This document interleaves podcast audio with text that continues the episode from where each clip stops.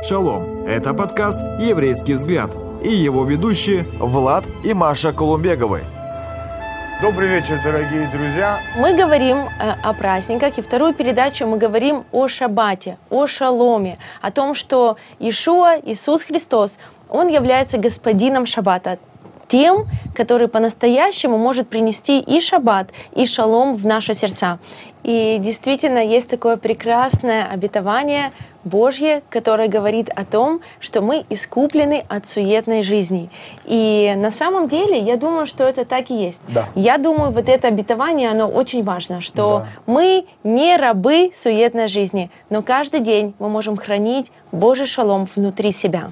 Как и, как и говорилось в прошлой передаче, что рабы, они не могут шаббатствовать, рабы, они не могут праздновать шаббат.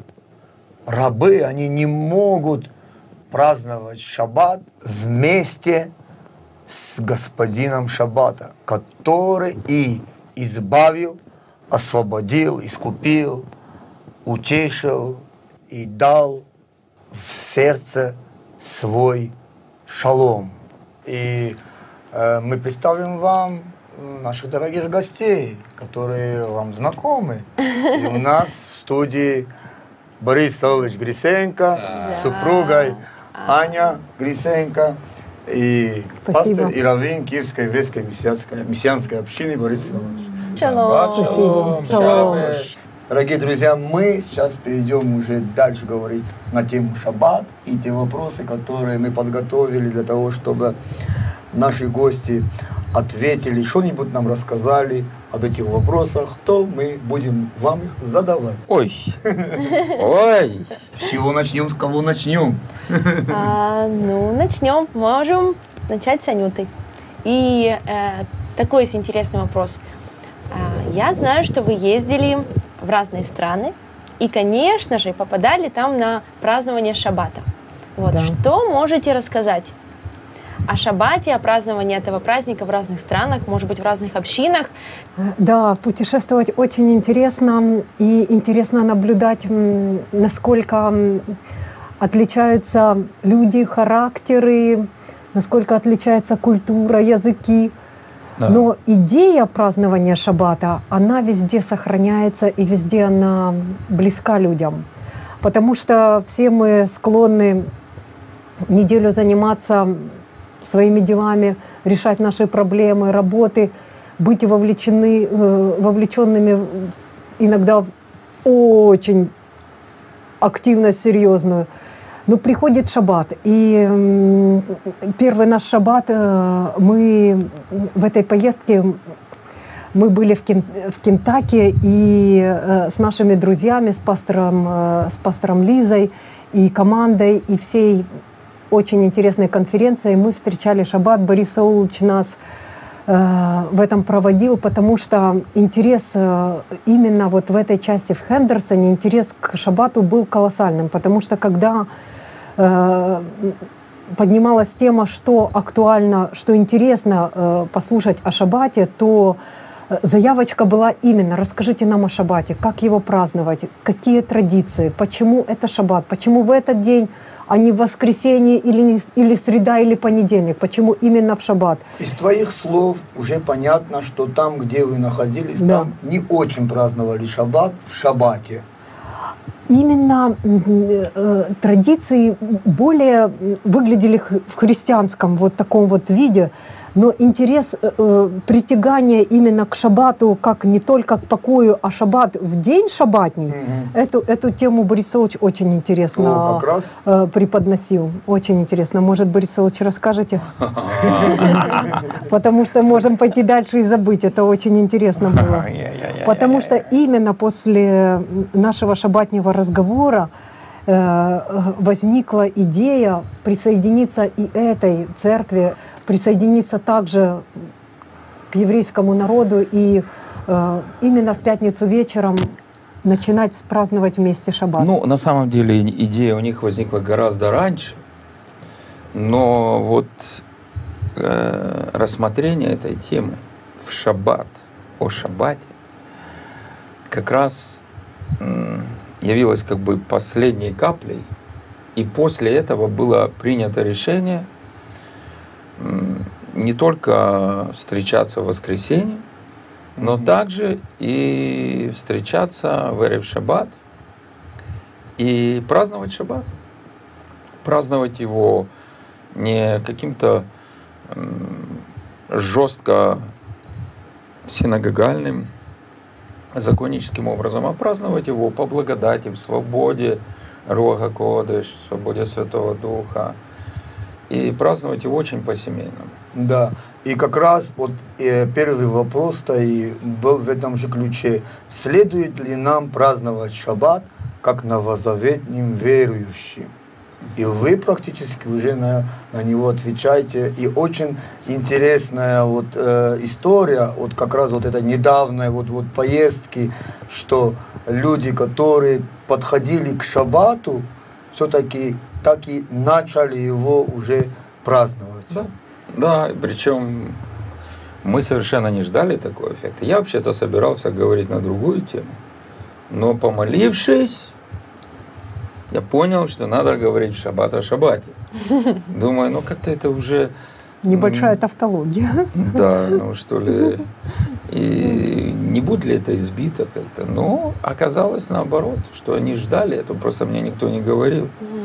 Никто нам об этом не рассказывал, и как раз это сыграло вот такую вот решающую, уже окончательную роль в решении церкви в свободной форме праздновать шаббат, не отказываясь от воскресного празднования. от, от воскресного э, богослужения, Да. скажем так.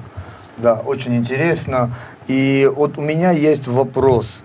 Есть ли различие между шаббатом в Ветхом Завете и шаббатом в Новом Завете? О, Конечно, понятно, что в Новом Завете, ну, даже те вещи, которые перешли по заветной эстафете, они уже приобретают новое значение, Мгм. новую глубину. И, если так можно выразиться, новый вкус. И, конечно же, шаббат отнюдь не исключение. Шаббат отнюдь не исключение. Кстати, в этом плане знаменитое местописание из 4 главы послания к мессианским евреям, я надеюсь, никого не удивляет, что я так сказал, потому что это не просто вообще евреи, а это именно мессианские евреи. Уверовавшие в Мессию. уверовавшие в Мессию Иешуа. И именно и только к ним написано это послание, которое затем стало частью Библии, и оно написано абсолютно ко всем верующим в Бога Израиля. Так вот, э, вот это очень известная четвертая глава. И можно многое почерпнуть как раз а, в плане особенностей новозаветного шаббата. И если мы, скажем, прочтем,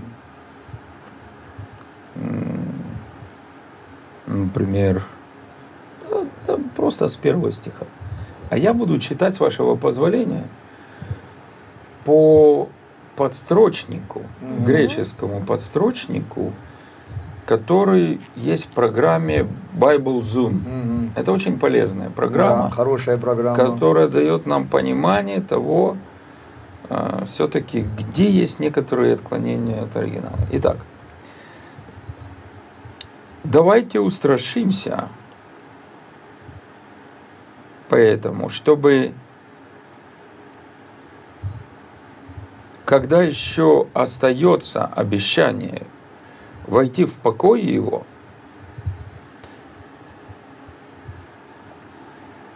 не оказался кто-либо из вас опоздавшим. И ведь мы есть, мы получили благовестие, подобно тому, как и те. Обратите внимание, э, в синодальном переводе, ибо и нам оно возвещено, как и тем. Мгм. А тут, и ведь мы получили благовестие, подобно тому, как и те. Оказывается, Израиль, вышедший из Египта, получил благовестие. И тут это слово прямо так и написано. Э, Евагелис меной. Но не принесло пользу слово, услышанное тем, кто не смешал, не соединился верой с услышавшими. Ну, понятно, здесь более понятно синодальный, и, ибо э, не принесло им пользы слово слышанное, не растворенное верой слышавших. Мне это, кстати, вот тут очень хороший перевод синодальный. Входим ведь в покой. И вот это очень интересно. Здесь мы сразу улавливаем одно из важнейших значений шаббата – в Новом Завете. Входим ведь в покой. Мы, поверившие, как он сказал, я поклялся в гневе моем, будут ли входить в покой мой? Перевод синодальный. Я поклялся в гневе моем, что они не войдут в покой. Угу. Хотя от основания мира дела его были осуществлены. Ну тут этот стих, если его только один разбирать, это э, нужно целую серию семинаров. Мы сейчас не будем это, нас интересует тема. Вот. Итак, мы входим в покой. В какой покой? Читаем дальше. Он сказал ведь о седьмом дне. И предался покою Бог в день седьмой от всех дел его. И почил Бог в день седьмой от всех дел своих. Ага. Значит, тут уже идет прямой переход – от понятия покоя, в который не вошел ветхозаветный Израиль, вышедший из египетского рабства, но не поверивший Божьему Слову, и поэтому почти весь оставшийся в пустыне, я говорю о взрослых израильтянах, и не вошедший в обетованную землю. А тут как бы внезапно идет переход к седьмому дню – то есть в субботе. Кто-то может сказать, ну тут просто седьмой день.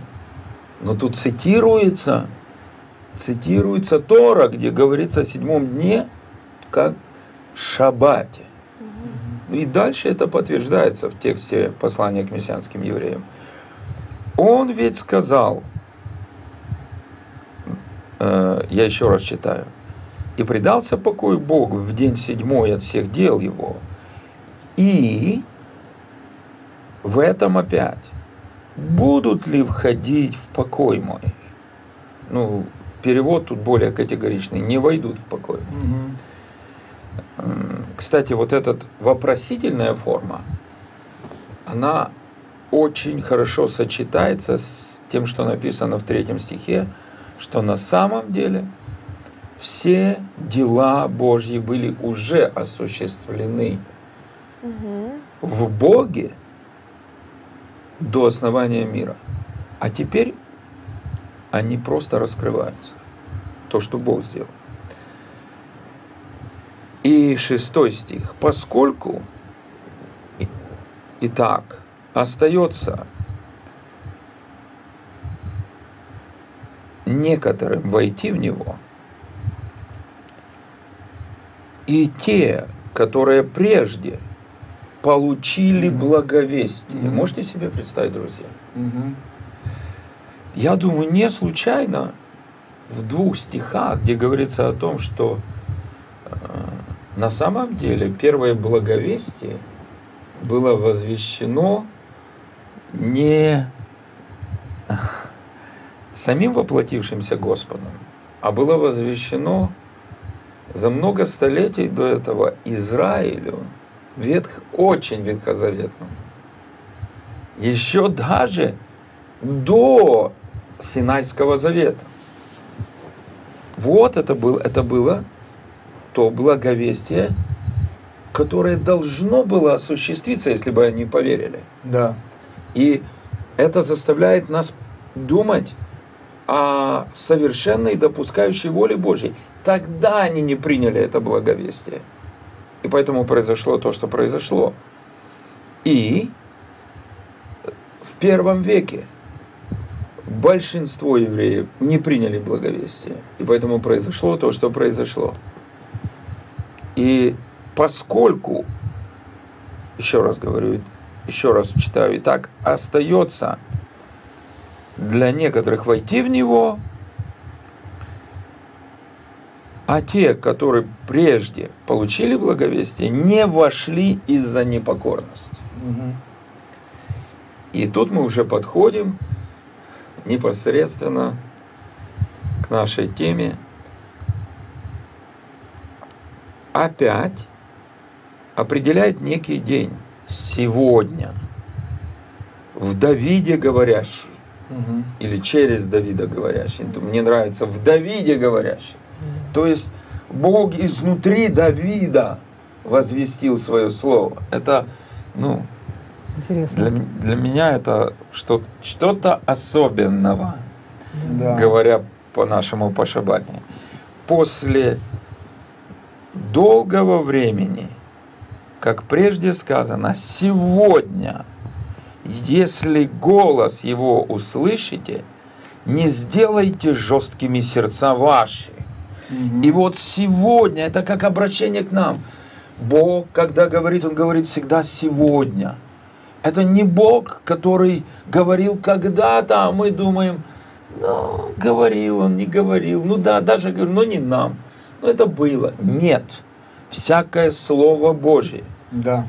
оно звучит сегодня для тех, кто принимает его как сейчас, говоримое уст Божьих, Слово в наши сердца. Если, восьмой стих, если ведь Иисус, Навин, подразумевается, Яшуа бен Нун, успокоил бы их, в синодальном доставил им покой, то не было бы сказано о другом после этого дни. Очень интересно вот это м- местописание, э, что если бы, вот я просто читаю, э, у меня новый русский перевод, если бы имелся в виду тот покой, который им дал Иисус Навин, то Бог больше не говорил бы о каком-то другом дне после этого. Да. И дальше вот этот интересный стих, я бы хотел, чтобы вы прочли его, девятый. Тут именно акцент на том, что он хотел, Да, им да Бог хотел. И Егошуа Бенун Иисус Навин, Маше хотел, чтобы они вошли всем составом, каким они вышли из Египта. И вы помните, что Бог совершил великое чудо, единственное в истории человечества, когда все больные исцелились, все умиравшие выздоровели, и не было в коленах их ни одного бо- Бо- болящего. болящего. Удивительно. При, при том, что у египтян была обратная ситуация. И они- Бог сделал все для того, чтобы они в полном составе целости, в шаломе вошли в этот шаббат обетованной земли и приняли эту землю как подарок от Господа, но не вышло. И из-за того, что это не вышло, то Бог это перенес на будущее. Это перенес на будущее. И вот здесь, девятый стих, синодальный перевод. Поэтому, посему для народа Божьего еще остается субботство. Подстрочник. Тогда остается празднование субботы народу Бога. Очень интересно. Интересно, что это слово сабатисмос, там другой вариант произношения, немножко, ну, примерно такой. Оно встречается во всей Библии один раз. Только здесь. Только здесь. И это не только о Новом Завете идет речь. Даже если мы возьмем первый греческий классический перевод Танаха Ветхого Завета, Септуагинту, там это слово не встречается тоже. И почему взят этот перевод празднования субботы? Потому что это слово в других произведениях, дошедших до нас, того времени, оно значило именно празднование субботы. Это и значило, что празднование субботы как шаббата. празднование субботы как шаббата. Здесь действительно правильный, конкретный, подстрочный, каждое слово сопровождается, Максимально близкий к оригиналу. максимально близкий к оригиналу, Да. перевод, который дает нам определенное понимание. То есть, конечно же, это слово «субботство», оно значит не только празднование субботы, Мгм. оно значит состояние субботы. И в этом смысле этот емкий текст, вот этот знаменитый девятый стих 4 главы послания к мессианским евреям, э, в нем много, много смыслов. Вот в том, которое я сказал, значение, это очень хорошее значение. Оно говорит о том, что у новозаветных верующих, если они вошли в нашего Машиях, который не только господин Шаббат, но который есть воплощенный Шаббат, если они вошли, то состояние субботства в них может оставаться во всякое время и при любых обстоятельствах. Интересно. Они могут торжествовать, праздновать шаббат всегда, где бы они ни находились, что бы ни происходило вокруг. И они не нарушат заповедь. Нет, они не нарушат. Не нарушат. Очень интересно, Борис Савович, вот то, что, о чем вы говорите, потому что разница или различие э, субботы шаббата в Ветхом Завете и в Новом Завете, какая же какое же различие, то мы понимаем сейчас, что э, то, что в Новом Завете нам открыто Духом Святым о шаббате, то это намного глубже и намного такой цен- ценнее э, то, что Господь хотел открыть в Ветхом Завете своему народу. И в Новом Завете э, к празднованию Шаббата э, причислены все уверовавшие в Иешуа из всех народов. Из Я так всех понимаю. народов. Да, не только природные евреи, но все, все из любого народа, пришедшие к господину Шаббата Мгм. и отдавшие ему свое сердце. Вот еще один вопрос такой интересный, э, Борис Савович. Э, В Матфея 12 главе, от э, с 9 стиха, я прочту. Уйдя оттуда, Иешуа зашел в синагогу. Там был человек с иссохшей рукой. Фарисеи искали повод обвинить Иешуа, и поэтому спросили его, позволяет ли закон исцелять в субботу? Там дальше Иешуа что-то отвечает, но вопрос такой, что знал Иешуа о шаббате, что не знали фарисеи? И почему Иешуа ответил именно таким образом на то, что фарисеи его спросили, вот такой вопрос, позволительно ли в шаббат исцелять больного? Вы знаете, что интересно? Ну, э, было бы с моей точки э, зрения для меня очень самонадеянно описывать вообще, что знал еще, потому что, Мгм. ну, э, он Господь, он был и есть Господь, славой. М, Но он проявил часть своего знания о Шаббате в конкретных словах и в конкретных действиях. Именно в шаббат. именно в шаббат.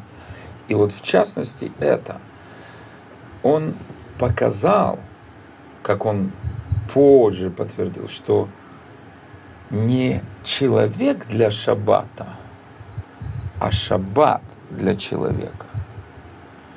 При этом он не только сказал не Израиль для шаббата, не евреи для шаббата. Он мог сказать, а шаббат для евреев, но он сказал не человек для шаббата, а шаббат для человека. То есть он дал намек на то, что эта благая весть будет распространена по всем народам.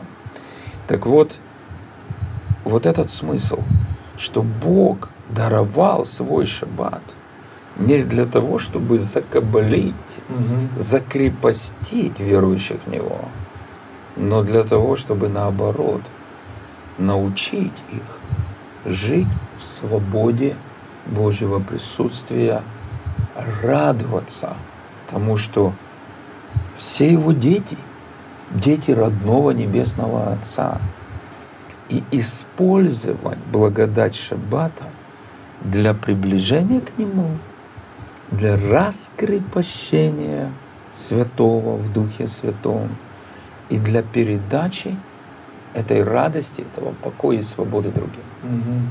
И дальше написано, что Ишуа исцелил больного Да. в шаббат. И он кое-некие некие примеры даже привел фарисеям, что если бы их не вол или овец э, нуждался бы в э, том, чтобы его напоить, да, то есть э, получается, что Да, да. Иешуа, который господин Шаббата, в Шаббат, он исцеляет больного для чего? Чтобы больной вошел в Шаббат. Вот именно. И шаббатствовал. И, и вошел в шаломе, то есть цельный. Да. Да. Потому что слово исцеление, Мгм. оно как раз и значит восстановление цельности. И греческое слово, оно именно вот такой же формы, как русское исцеление, восстановление цельности. Мгм.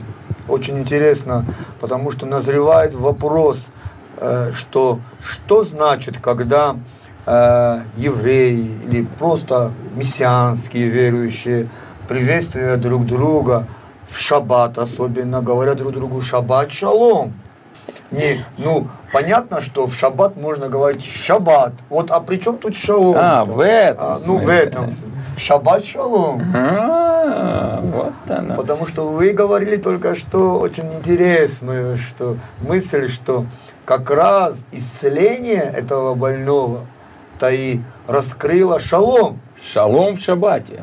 Шалом в шаббат. И шаббат Шалом. это не только для покоя, для радости, для свободы, но и для полноты Божьих проявлений в нашей жизни. И для того, чтобы наша жизнь в полноте, в цельности доверялась Богу. Мгм. И я думаю, что мое предположение насчет масонского пароля, оно опровергается чем? Потому что отзыв на пароль должен быть другой. Да. А когда мы говорим «шаббат шалом», в ответ мы слышим тоже «шаббат шалом». Шаббат шалом. Даже не шалом шаббат, а точно так же. Вот. Ну, я слышал, что некоторые братья и сестры, которые так начали интересоваться еврейским вопросом, они такие отвечали «Шалом шаббат» и вам тоже. Ну, это по принципу шалом алейхем, алейхем шалом. Шалом, да. Да. Спасибо большое, Борис Савович. Спасибо вам большое, спасибо, Аня. Спасибо вам, друзья. Ну что ж, друзья, мы будем с вами прощаться. Шалом. Шалом, дорогие. Друзья, спасибо, что были с нами. Больше материалов на эту тему вы найдете на YouTube-канале «Киевская еврейская мессианская община».